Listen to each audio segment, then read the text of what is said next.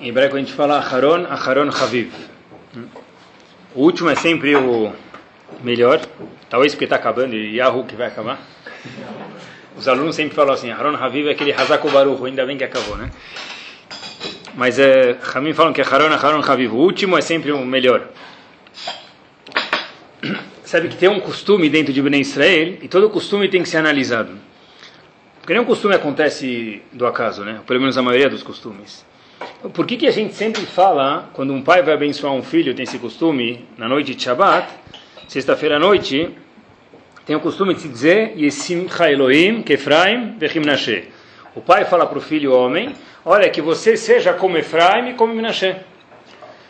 Só que quando vai falar para uma menina, ele fala Yesimer Kisara Rivkara Helveleah. Né? Então ele fala o nome das imaot, das matriarcas.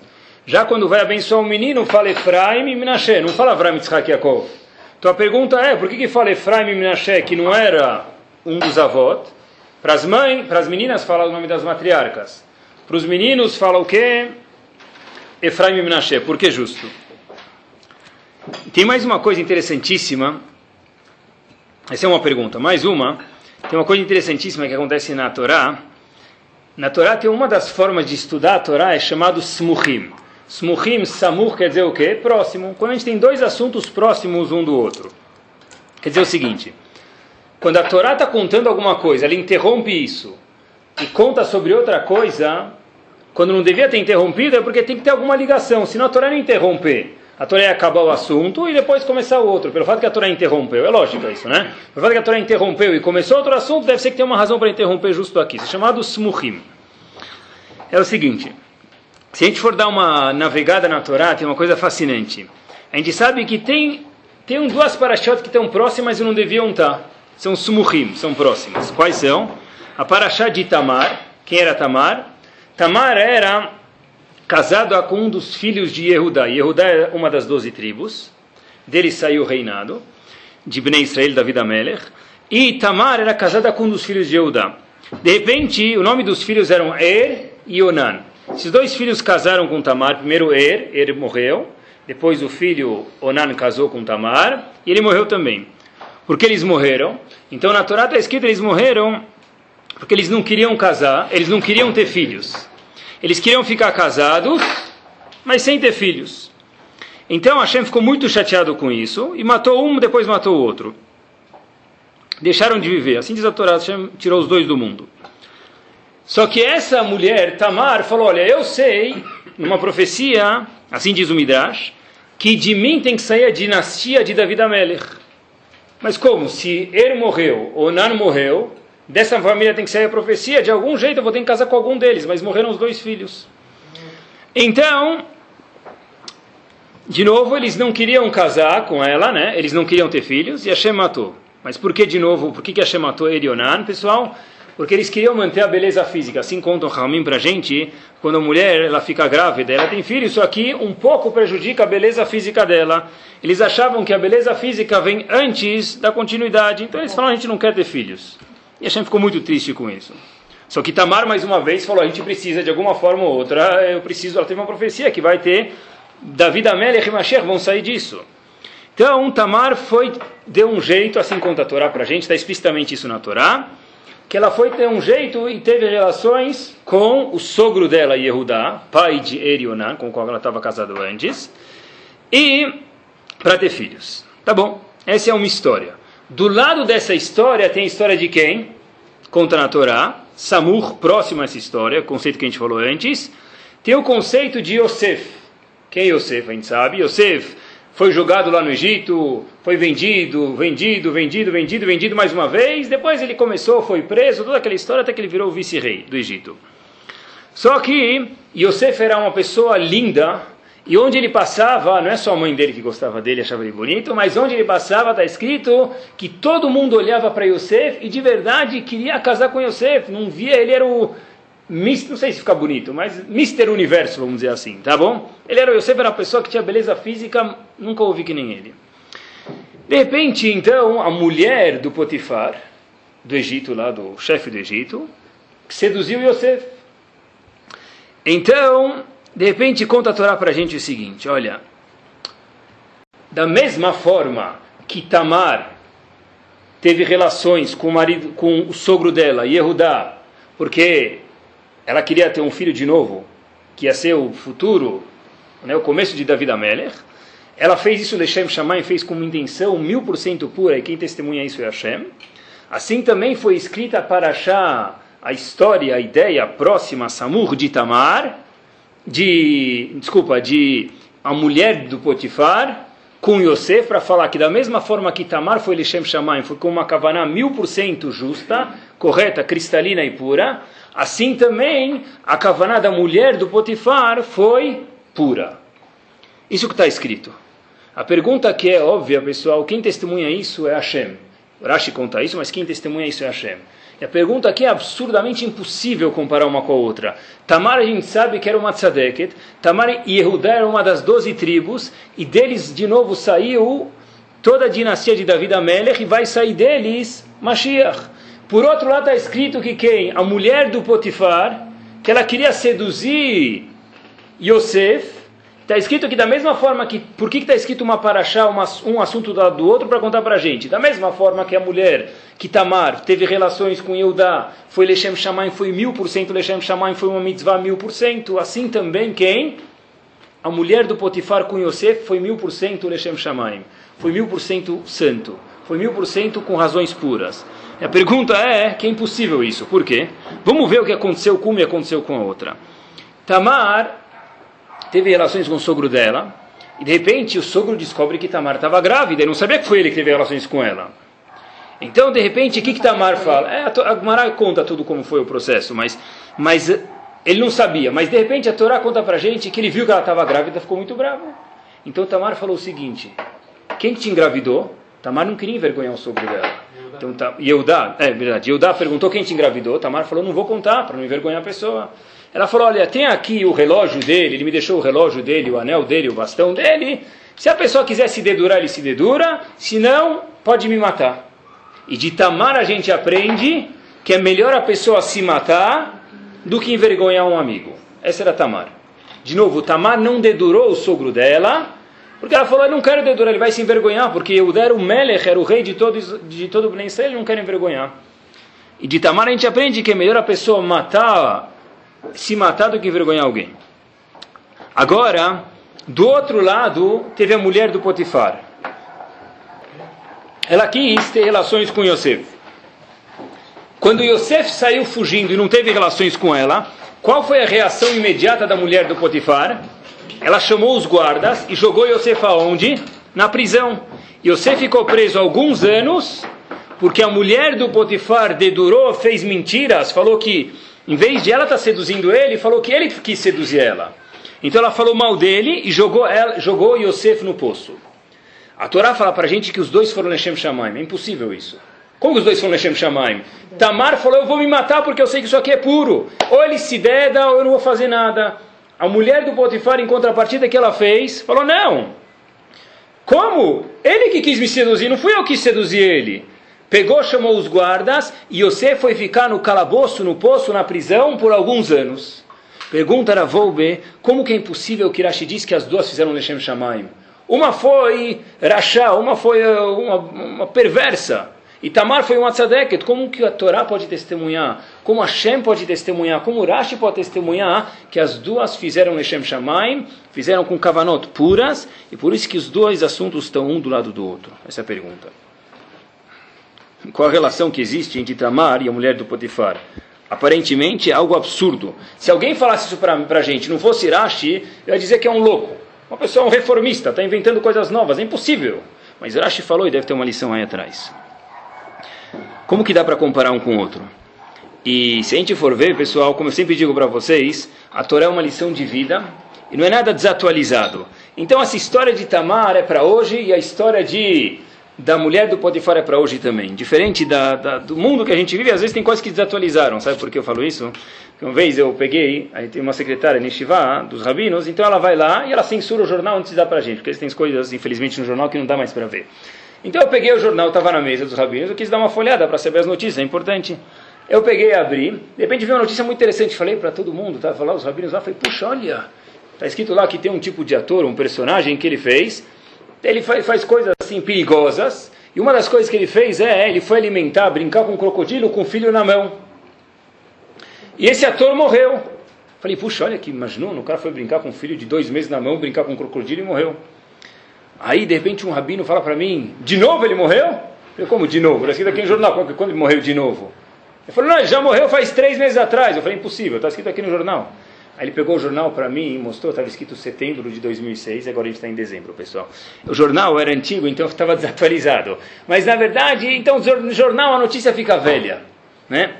Na capa não parecia, mas o jornal fica velho. Mas pessoal, se a gente for ver, a Torá ela nunca se desatualiza. E a pergunta é, que lição que tem? Como pode ser que os dois foram Lechem Shamayim? A gente pode desenrolar o shur e aprender daqui, pessoal, o seguinte. Em Parashat Balotecha, a Torá conta um assunto. A Torá fala sobre Miriam. No fim da Parashat, os últimos quatro psukim do Parashat Balotcha, a Torá conta para a gente sobre Miriam. A gente sabe que Miriam falou um tipo de Lashonará sobre Moshe Rabbeinu. Hum, falou alguma coisa pouca Lashonará, mas foi uma coisa feia sobre Moshe Rabbeinu. E aí o que aconteceu com Miriam?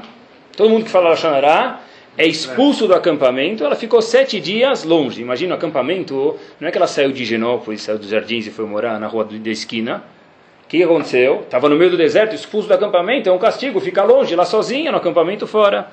Ela ficou sete dias. Mas o que, que faz quem é expulso do acampamento e o acampamento continua viajando? Tem que correndo depois pegar. Só que 3 milhões de pessoas, todo o Ben Israel esperou Miriam durante sete dias, até acabar o castigo dela, até que ela pudesse voltar para dentro da Mahané de Ben Israel. O Passuco fala para a gente, vayachanu. Só depois que acabou o castigo dela que o povo inteiro viajou.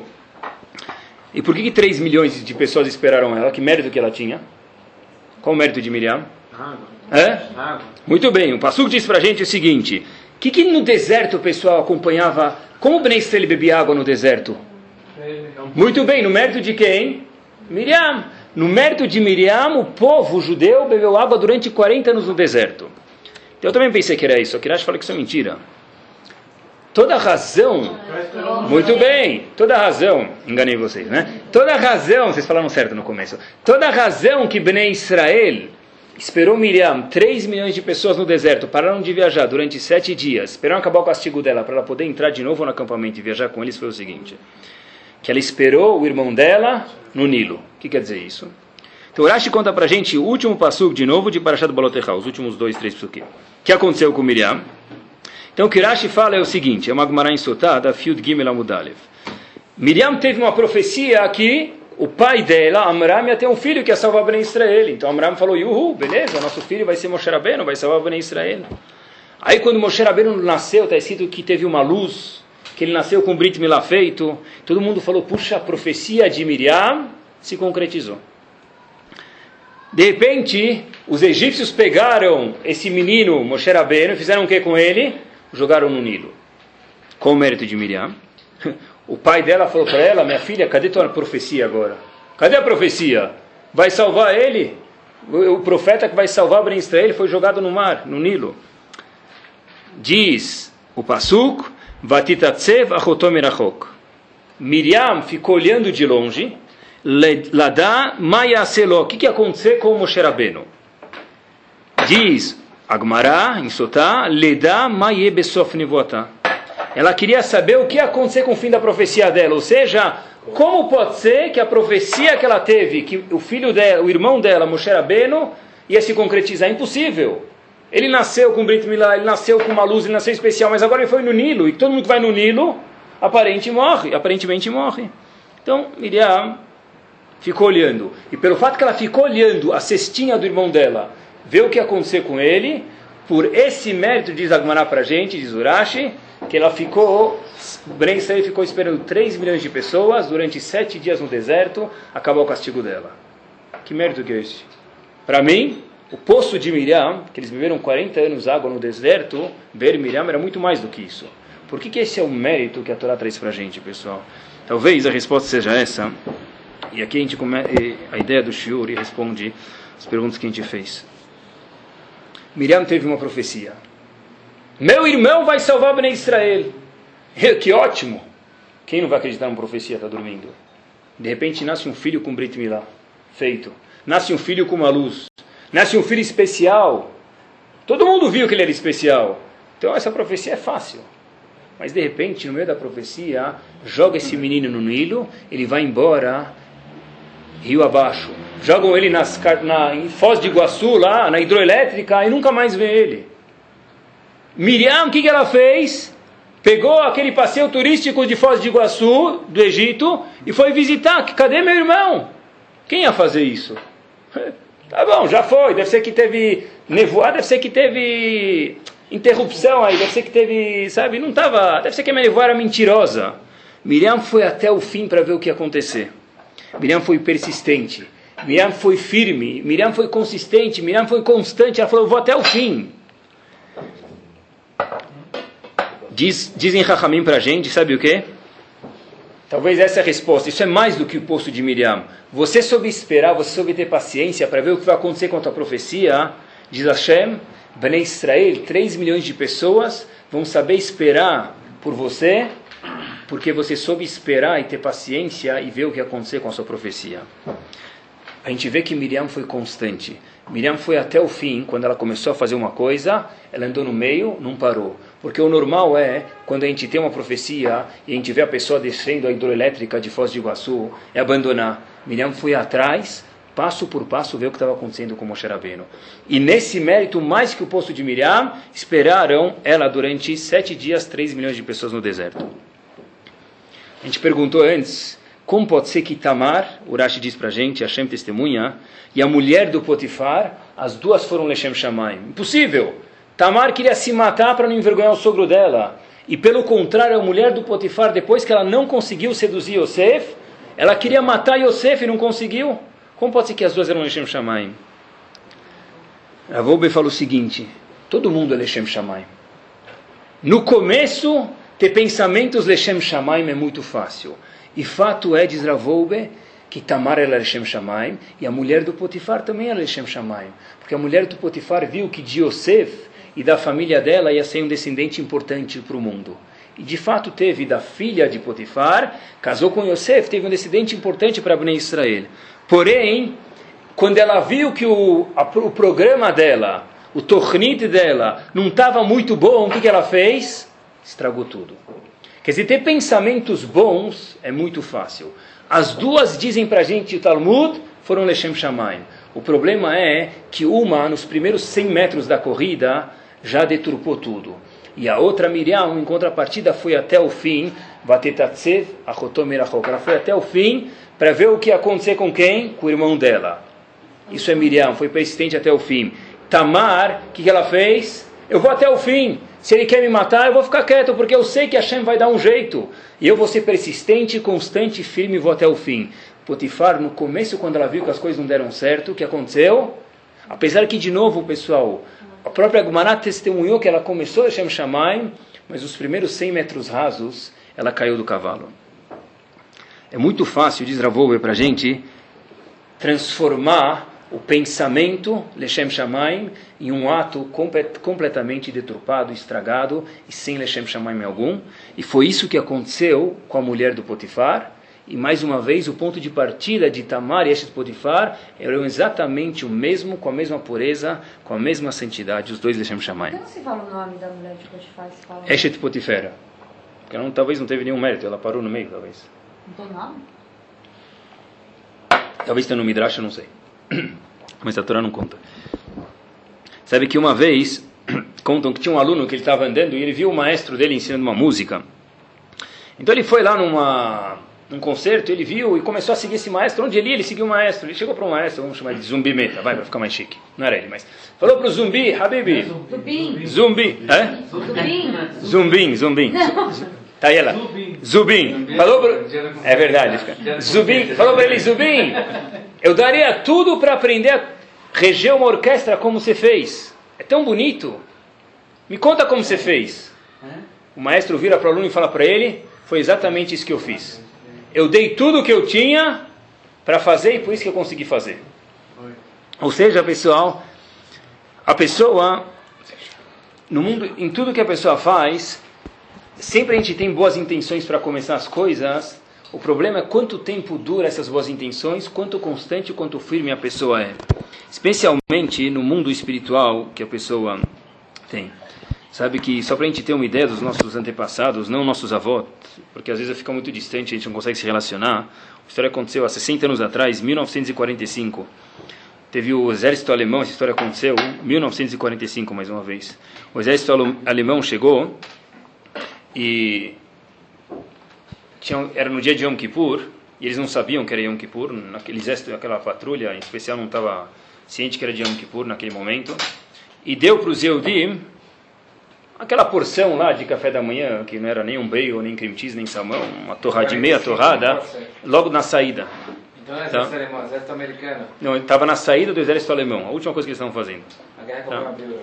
Não, então, na saída de 45 estava escrito do exército alemão, eu vi a história, estavam se retirando. Então eles pegaram, queriam fazer a última colherzinha assim neles, e pegaram, deram para eles um café da manhã. Uma coisa mais bem simples. Para a última assim, sabe, não era salmão de novo, mas era a última coisa que eles podiam dar, só para sair com bom gosto, talvez. E aí os Eudim pegaram e falaram, a gente vai guardar isso para depois. Eles falaram, tá bom, a gente quer dar um presente para vocês, tá bom. Logo depois, eles sabiam que era, descobriram que era Yom Kippur. Pegaram, os Eudim todos fizeram uma fileira e falaram, olha, o Yehudi que der um passo para frente, que mostrar que se arrependeu de não ter comido Yom Kippur, a gente poupa ele. O Yehudi que não fizer isso, a gente vai matar. Nenhum Yehudi deu um passo para frente. Tá bom? Levaram todos para uma colina e deram pela última chance. Falaram, olha, o Yehudi que der um passo para frente, não para a colina para cair, mas der um passo para frente mesmo, mostrar que ele se arrepende de não ter comido Yom Kippur, que ele preferia sim ter comido, esse Yehudi, ótimo, a gente poupa ele. Os outros vão descer rolando o estômago ou os ossos, que eram o que eles eram naquele momento, para baixo, morro abaixo. E foi assim que nem um Yehudi falou, eu me sinto mal pelo que eu fiz. Eles foram até o fim e morreram dessa forma. Rolaram morro abaixo, pessoal, porque não voltaram atrás. Onde a gente vê que o nosso povo há 50 anos atrás, não há 2 mil com certeza, mas há 50 anos atrás, é pessoas que, olha, é isso que eu começo, é isso que eu sou dentro de casa, é isso que eu sou fora de casa, é isso que eu sou até o fim. Yodi foi firme até o fim, pessoal. Talvez, de acordo com o Allahá, deviam ou não deviam, mas na emoção Allahá, é difícil a gente julgar Allahá, mas só para a gente saber, pessoal, o que quer dizer uma pessoa que vai até o fim na vida. Sabe que perguntaram uma vez para o Rav de Lublin, Rav Meir Shapira Milublin, aquele que fundou a ideia do Dafyomi, por que, que se come ovo cozido em Pesach? Por que, que se come ovo cozido em Pesach? Então o Shulchan Aruch traz uma razão. O Shulchan Aruch diz que já que Pesach cai no mesmo dia de Tisha B'Av, toda vez, o primeiro dia de Pesach é o mesmo dia de Tisha B'Av. Por exemplo, se Pesach cair terça-feira à noite, então Tisha B'Av vai ser terça-feira à noite. Então por isso que se come ovo cozido. Assim diz Shulchan Aruch no Siman Taf Ain Vav Alahabet. Para lembrar o luto que vai dar em Tisha B'Av. Só que Rav Meir Shapira de Lublin falou, olha, eu tenho outra resposta para você. Por que, que o Yehudi come ovo cozido em Pesach? Porque Pesach mostra o quê? Momento que o povo, cria, o povo foi criado. Essa é a festa onde o povo foi criado. Diz Rav Meir o seguinte, o ovo, quanto mais se cozinha ele, o que acontece? Mais duro ele fica. Você deixa 10 minutos, ele fica duro. 100 minutos mais duro. Mil minutos mais duro. Vai ter uma hora que vai estragar, mas tem um certo limite. E quanto mais você cozinha, mais duro ele fica. Quanto mais os Yehudim perseguem a gente, diz Ramei Shapira para aquele indivíduo, quanto mais os Goim perseguem a gente, em vez de mais fraco a gente fica, mais duro a gente fica.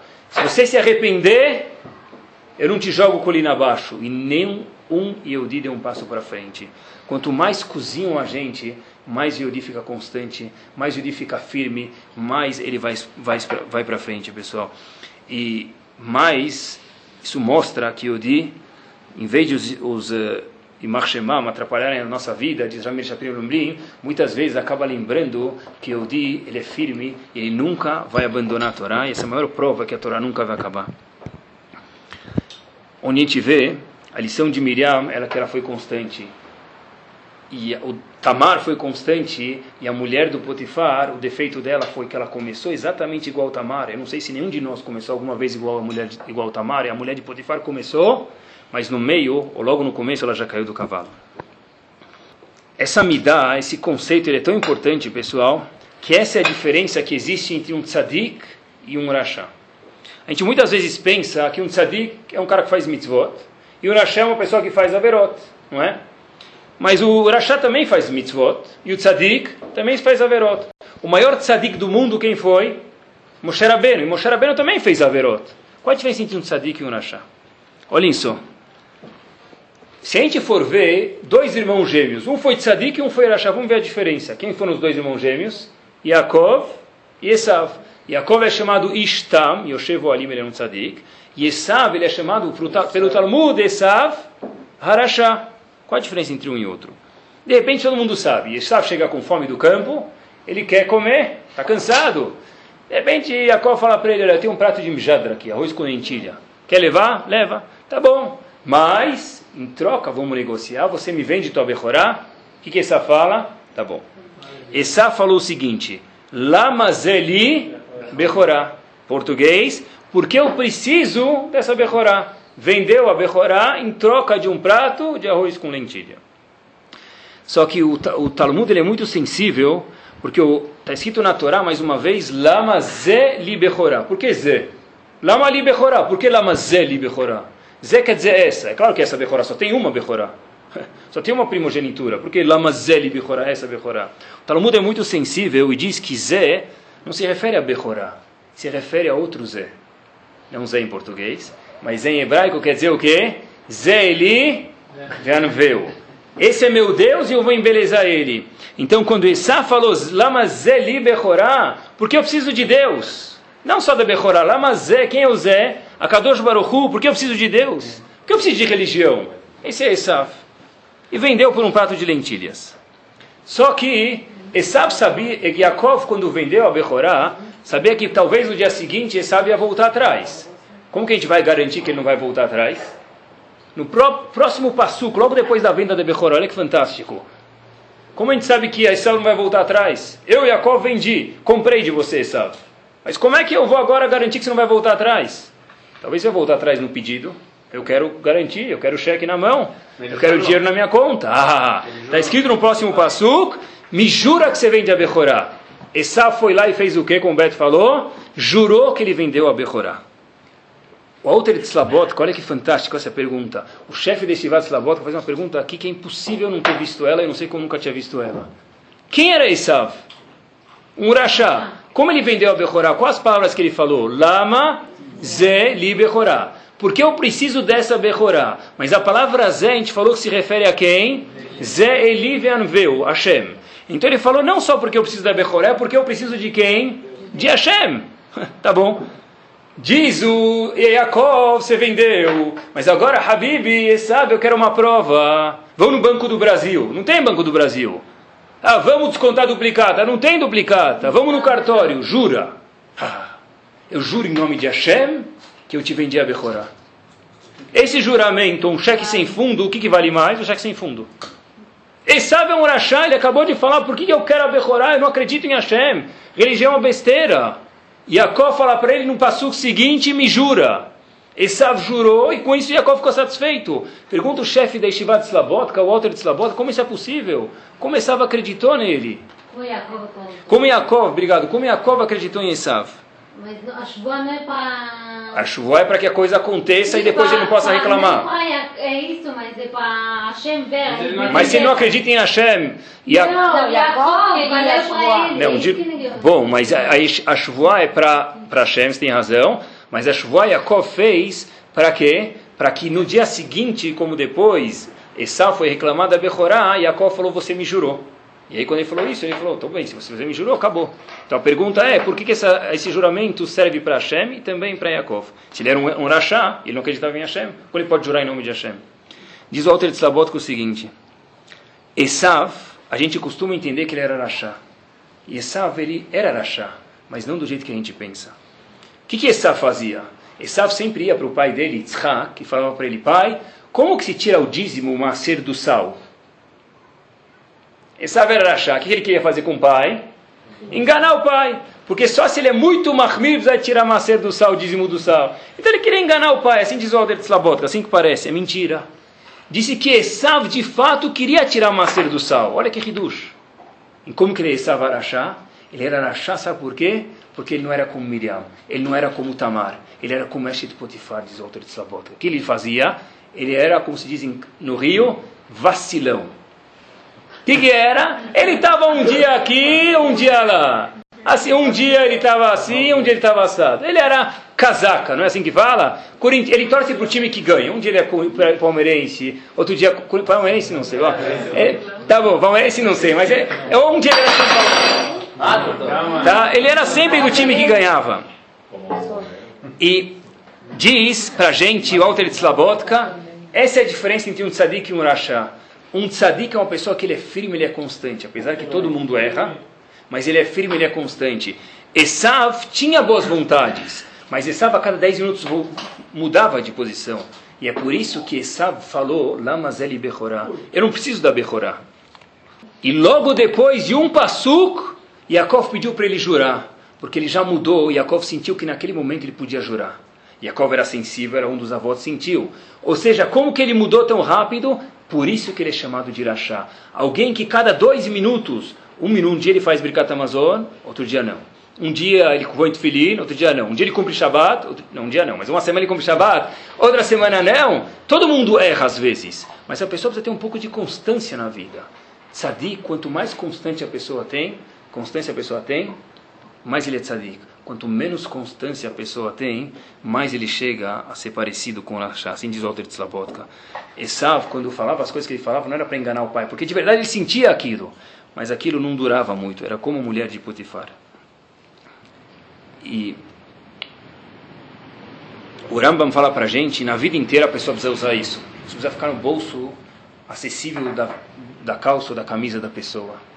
Assim diz o Rambam para a gente, na vida inteira, exceto, duas midot, diz o Rambam, gavá e kas. Exceto orgulho e nervosismo, diz o Rambam, a pessoa precisa procurar sempre o que? Derech amemutze, o caminho do meio.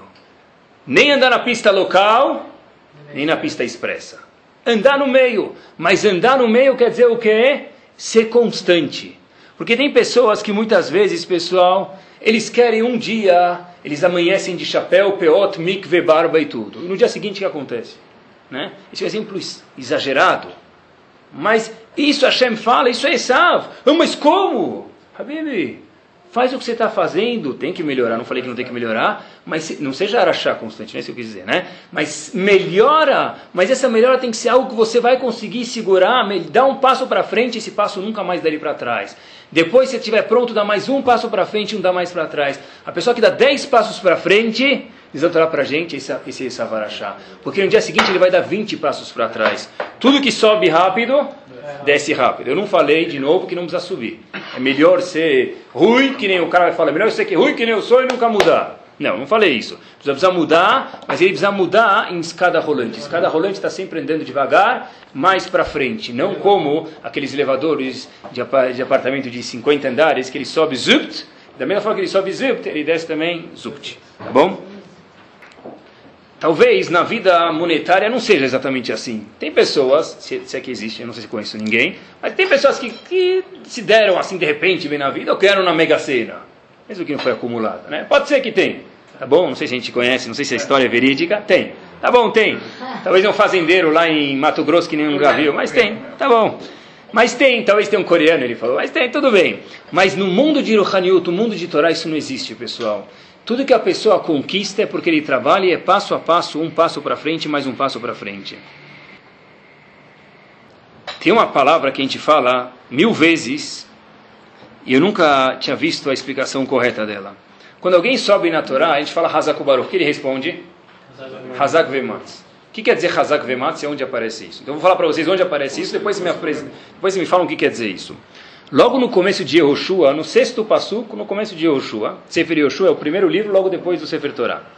Moshe Rabbeinu faleceu, o novo líder para, é, como fala, vir no lugar de Moshe Rabbeinu, substituir ele, era Yehoshua. De repente, a Torá conta para a gente, Hashem falou para Yoshua, olha, agora Moshe Rabbeinu faleceu, quem vai entrar no lugar dele? Yoshua. Hashem dá uma brachá para Yoshua. Qual brachá? Hazak Vematz. Traduzam para mim Hazak Vematz. Forte, forte. Isso, isso mesmo. Então, procurei a tradução. Então a tradução para o português seria forte e corajoso. Qual a diferença? Um é mais fofo, outro é mais querido, né? Qual a diferença de forte e corajoso? Qual a diferença de Hazak Vematz? Se traz todas as palavras que estão escritas no Tanakh, cada palavra ela é importante. Então fala Hazak, hazak ve Hazak, Ematz ve Ematz. Ou só Hazak, ou só Ematz. Por que está escrito Hazak ve Ematz? Tem um comentarista, pessoal, e sempre se fala em Hazak ve Ematz, agora lembrem isso. Tem o Malbim. O Malbim é um comentarista muito famoso no, na Torá, especialmente no Nar. Ele fala o seguinte: Hashem falou para Yoshua, vou te dar uma brachá. Hazak, seja forte, Vemat, Vemat, seja corajoso. Qual a diferença? E esse é a brachá que Hashem deu para Yoshua, pessoa que vai substituir Moshe Rabbeinu para cuidar desse povo Bnei Israel. Saibam vocês que não foi fácil. O que, que é Hazak Vemat? Hazak é para começar, diz o Malbim. Você tem a força para começar os seus projetos de vida, suas decisões com o povo, a liderança com o povo. Vemat, diz o Malbim, para que isso continue funcionando e você não pare no meio do caminho. Ou seja, Hazak Vemat é forte e corajoso. Mas quer dizer forte e corajoso? Diz o Malbim, forte é o que? Para começar. E corajoso é o que? Para que isso continue funcionando. Quer dizer, diz o Malbim para a gente, Hazak é para começar, e Emas, nas palavras do Malbim, é manter isso funcionando até o fim. Já que a gente está falando de consistência, um último ponto que a gente viu, de novo só para lembrar, que Miriam, nesse mérito que Ben Israel esperou ela, Eshet Potifar não foi consistente, Tamar foi consistente, e Hazak Vemat, a gente está falando que é se começar a coisa, ser consistente, ser perseverante, e ser firme e ir até o fim. Muitas vezes, pessoal, em casa, a gente acaba, talvez, não sendo consistente. Vamos dizer uma pessoa, uma, qualquer, eu vou dar um exemplo, cada um pega outro exemplo na cabeça. Uma coisa que, que os pais acham que não, não é legal que o filho faça. Talvez eu acho que não é legal que o meu filho coma sem brahá. Outra pessoa pode falar que não é legal que o filho liga a luz no Shabbat. Outra pessoa pode falar que não é legal que o filho fale uma palavra feia. Cada um tem o estándar dele. Se o pai, a primeira vez que o filho faz isso, ele fala, isso não é legal. Na segunda vez que o filho faz isso, ele dá um tapa no filho. E na terceira vez que o filho faz isso, o que ele faz? Fala, tá bom, vai, você me venceu. Então o que acontece nesse caso? O filho, o que, que ele vê?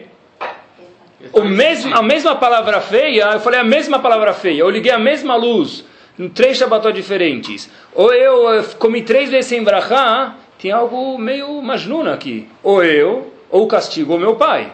Alguém está sendo inconsistente aqui, no caso o pai ou a mãe. Por quê? Uma vez ele falou não é bonito, a segunda vez ele me deu um tapa, a terceira vez que ele fez, falou você me venceu. O que, que acontece, pessoal? Dentro do rinur das crianças, na educação das crianças também, a pessoa precisa fazer o quê, pessoal? Ser constante. Pior de tudo, que a criança fica traumatizada, porque ele nunca sabe qual vai ser a próxima reação do pai. Talvez o filho vai chegar um minuto atrasado na escola e o pai vai bater nele, porque ele não sabe mais, né? Cada ação tem que ter uma reação, mas ela tem que ser constante. Os filhos sabem muito bem, hoje em dia tem celular e tem tantas companhias de celular, que tem gente que adora ficar trocando de celular e faz isso de graça. Como você faz? Ele tem datim, ele liga para Vivo e fala, olha, eu tenho 500 minutos por 100 reais, se você me trocar, me der 600 minutos por 90 reais, o aparelho novo eu troco. A outra vai e troca, e daqui a seis meses ele troca, ele troca, ele troca, ele troca, né? Está sempre trocando. As crianças sabem fazer isso muito melhor do que a gente, pessoal. Não com celular, mas com o pai e com a mãe. Por exemplo, se o filho quer alguma coisa, ele pede para o pai, isso também é constância em casa. E o pai fala, eu não acho certo você ir em tal lugar. Eu não acho certo você ter essa idade celular. Eu não acho tal certo você, essa idade, uh, gastar esse dinheiro, ou, ou, comprar essa roupa, ou ter esse brinquedo, ou então o que for. Não combina com você. Aí ele vai para a mãe, ele troca de operadora, muito mais rápido. Não precisa de CPF, não precisa ficar na linha, não precisa falar, trocar de setor. Né? Então, ele vai lá, o que, que ele faz, pessoal? Sabe, mãe, eu estava precisando de um celular. Ah, vamos, pré-pago, hein? Não posso pagar, Deus me livre. Ela vai no, no compra. Ou sabe, pai, eu estava precisando disso. Quer dizer, dentro da casa é muito importante que a casa, dentro do pai e da mãe, haja uma voz à medida do possível. É claro, não dá para os dois combinar na mesma cor de camisa, isso também é óbvio. Mas dentro dos valores é muito importante que dentro de uma casa haja uma voz mais ou menos, na medida do possível, mais uma vez, que única. Uma voz constante, uma voz quase que, se possível, fosse a mesma. Sabe que isso vai tão longe, pessoal. Isso vai tão longe que uma vez perguntaram para o meu Shiva de Baltimore, Zé Herzad Evikadosh Lebrachar, Aviakov Weinberg, o seguinte: O que, que faz se o pai, preste atenção até onde vai isso? Isso tem que perguntar, cada, cada caso é um caso, tem que perguntar para um Rav, mas o que perguntaram foi o seguinte: O pai quer que o filho faça uma certa humra. Humra não é a lei, é uma coisa mais do que a Torá pede. Ser mais estrito, não a lei, mais uma vez.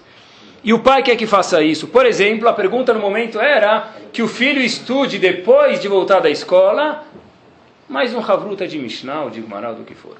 E a mãe fala que isso já é demais. O que, que tem que fazer? Torá! Mas a mãe, mas o pai, mas os valores, como que faz? A Vaiko Weinberg diz o seguinte: antes de você acrescentar uma Humrah, seja consistente em casa. É melhor, naquele caso, cada caso tem que ser perguntado de novo, mas naquele caso ele disse para o pai, eu vi isso escrito para mim, me chamou muita atenção, é melhor você abrir mão, deixar essa meia hora de estudo de Torá, apesar que cada minuto de estudo de Torá vale milhões de, de diamantes lá em cima, abre mão disso para que seu filho não veja duas vozes dentro de casa. Porque quando você estiver em casa, seu filho vai estudar. Quando sua esposa estiver em casa, o que vai acontecer? Ele vai dormir e jogar brinque... jogar joguinho. E quando você chegar, ele estuda, ele vai ver na minha casa, na casa dele duas vozes. E muito mais grave do que deixar de estudar meia hora naquele caso é a inconsistência dentro de casa. Por isso diz Rav Weinberg, você pai abra mão, naquele caso, cada de novo, cada caso tem que ser questionado, mas você abra mão dessa sua meia hora para que a casa ganhe consistência. Mais uma vez, cada caso tem que ser questionado por um Rav. E por isso, terminando, a gente responde aquela pergunta que a gente fez no começo. Está escrito: Yesim Elohim Kefraim Bechim Nashe. Quando abençoa uma, uma, uma, menina, a gente fala Yesimech Elohim Kesara Rivka Rachel Velea. O nome de um, dois, três, quatro imaot. Já quando a gente vai dar brahá para um menino, o que a gente diz? Efraim Nashe. Por que a gente não diz Avram, Yitzhak Veakov, que nem as meninas? Resposta, talvez nessa lei de pensamento, seja a mesma, pessoal. Yosef teve consigo Hazak ve'ematz. Hazak é começar, Ematz é o quê? Não deixar a peteca cair. Como a gente sabe se uma pessoa é Hazak ve'ematz? Yosef. Efraim e Menashe eram filhos de Yosef. Yosef estava num lugar chamado Mitzrayim. Mitzrayim era o lugar mais majnun que tinha de, de, de valores trocados do mundo. No mundo inteiro, naquela época, está escrito que os piores valores que tinham Todos moravam num só endereço. Qual endereço? Egito. Yosef morou lá e se manteve tzadik. Ele foi Hazak. Mas como a gente sabe se ele foi Ematz também? Não só que ele começou, mas ele foi até o fim. Aonde a gente vê isso? Nos filhos dele. Quem são os filhos de Yosef? Efraim e Menashe. Ramim falam para a gente, olha, cada vez que for dar brahá para um menino, fala Yesimech Elohim Kefraim Vechim Menashe. Porque a gente vê que... É? E Simcha Elohim para não misturar, cuidado. E Simcha Elohim que Efraim vechim Menashe, porque Efraim e Menashe são a conclusão do Hazak e Ematz que Yosef teve, porque Yosef conseguiu se manter como Yehudi no Egito, e os filhos dele também, na verdade só os filhos que provaram o Ematz que ele teve. Quando a gente vê, pela última vez, o ponto que existe de constância de Yehudi começar não parar no meio. Não nem falo de faculdade, de nada, porque muitas quantas coisas na vida a pessoa começa e, e para no meio. Milhões de coisas, né? Uma vez um, Rav falou para mim, quantas Gumarot os alunos começam, fazem as primeiras duas folhas e vão. Ele já começou todas as Gumarot duas folhas e nunca chegou na terceira de nenhuma. Isso é Hazak, é bom, mas é sem Ematz. Isso é um pouco da mulher do Potifar. Começou a deixar Shammai, mas não segurou a pipa, não segurou a peteca lá em cima e não continuou indo para frente. Vou terminar com essa história. Tem um, um Rav em Zurich, na Suíça. Ele é. O Zurich, tanto faz, né? O nome dele, ele faleceu em 76, é um Rav muito famoso da, da, da, da Suíça. Rav Breich. Breich. Ele ficou muito famoso depois que escreveu um livro chamado Shalot Tshuvot, são perguntas de Allahá, chamado Helkat Yaakov. Ele faleceu em 1936. O, o filho dele ia se casar em Israel, ele estava na Suíça de novo. Então, ele não tinha as condições de viajar de avião, porque em 76 para viajar de avião tinha que ser um, um rei, um ministro, um, é, alguém que ganhava muito bem, não era o caso dele. Então, é? Não, então eles foram para Israel, mas foram de barco. Não podiam de avião, eles foram de barco. De repente eles ficaram algumas semanas no barco, que não era cruzeiro marítimo, que tinha cassino, não tinha nada. Era um barquinho que ia, né, que tinha na época, 76, de Eugênio C, não é? Da época, que ia de Zurich até Israel. Da Itália. Ah, é da Itália, talvez, eu não sei. Em algum lugar que saiu da Itália, então? Tá bom, vai de trem, vai de... Depois ele pegou o barco para Israel. De repente, o filho chamou o pai para ver o pôr do sol no deck lá do, do, do barco lá do, que eles tinham. E o céu estava muito limpo, e o Rav contou que o filho dele falou para o pai, falou, pai, desse jeito eu vou chegar na minha noiva depois da data do casamento. Porque o barco aqui vai a 25 milhas por hora e não, nunca vai chegar lá. A gente marcou o casamento... É? Não, conhecia a noiva, calma, vamos falar. Ele conhecia a noiva, ele ia para a data do casamento. Ele ia 25 milhas por hora, ele falou, vou chegar no casamento depois da data do casamento. Aí, ele falou, Esse, essa viagem vai demorar uma eternidade. O pai falou, é, você tem razão, essa viagem vai demorar uma eternidade. Mas você não está levando em consideração uma coisa. O quê? A regularidade do barco. Esse barco é chato, imaginem só vocês. Ele vai a 25 milhas por hora, mas ele nunca para. Dia, noite, tarde, madrugada, ele nunca para. Logo que eles chegaram em Israel, chegaram antes da data do casamento, eles chegaram em Israel, antes do casamento, o Rav Brei, que esse de novo, o Rav de Zurich, levou o filho para receber uma brachá para Viakov Kanievski, nada mais, nada menos, que os Taiper, eles eram muito próximos, se comunicavam muito com cartas. Então ele foi visitar os Taiper e contou que o filho dele estava no deck, falou para ele que a viagem não estava acabando, e o próprio pai contou para o filho que, olha, tá certo, parece que não vai acabar, mas o barco é tão constante, não para, que ele vai para sempre.